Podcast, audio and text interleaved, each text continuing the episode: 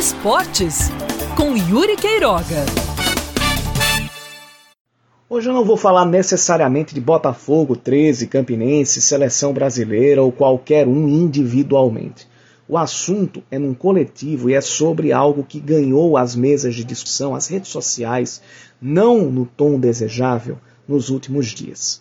É que por causa das investigações de um ocorrido contra um torcedor do Flamengo lá em Fortaleza, no jogo que envolveu também a equipe do Fortaleza, mas cuja autoria de agressões ainda é investigada, alguns tuiteiros estão querendo associar as agressões às campanhas de autoafirmação feitas pelos clubes nordestinos e, mais recentemente, pela própria Copa do Nordeste, para tentar fazer com que o povo nordestino tenha mais orgulho e compareça mais aos jogos dos seus clubes locais. Prefira estes aos times do chamado eixo do Rio de Janeiro e São Paulo.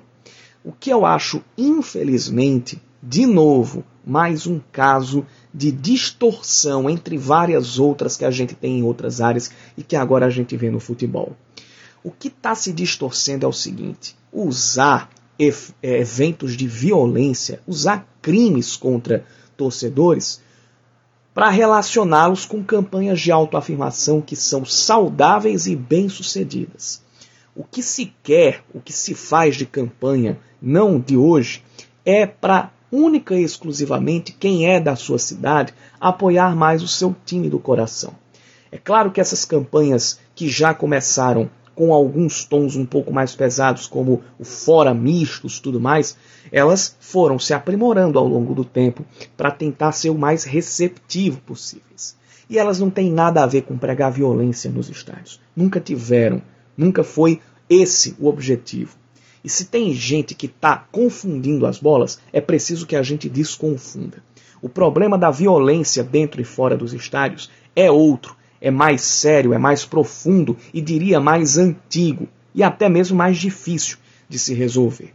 São dois problemas completamente diferentes. Um não tem nada a ver com o outro, mas ambos podem ser resolvidos, os objetivos de se debruçar em cima deles.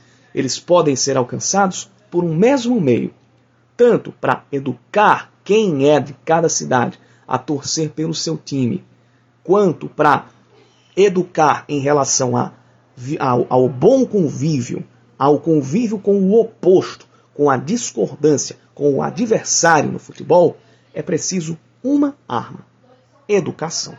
Essa educação também vale, no caso da autoafirmação dos clubes nordestinos, para que quem cuida dos clubes faça com que o time seja capaz de cativar o público da sua cidade para que este possa, sim, optar por torcer pelo time da sua terra.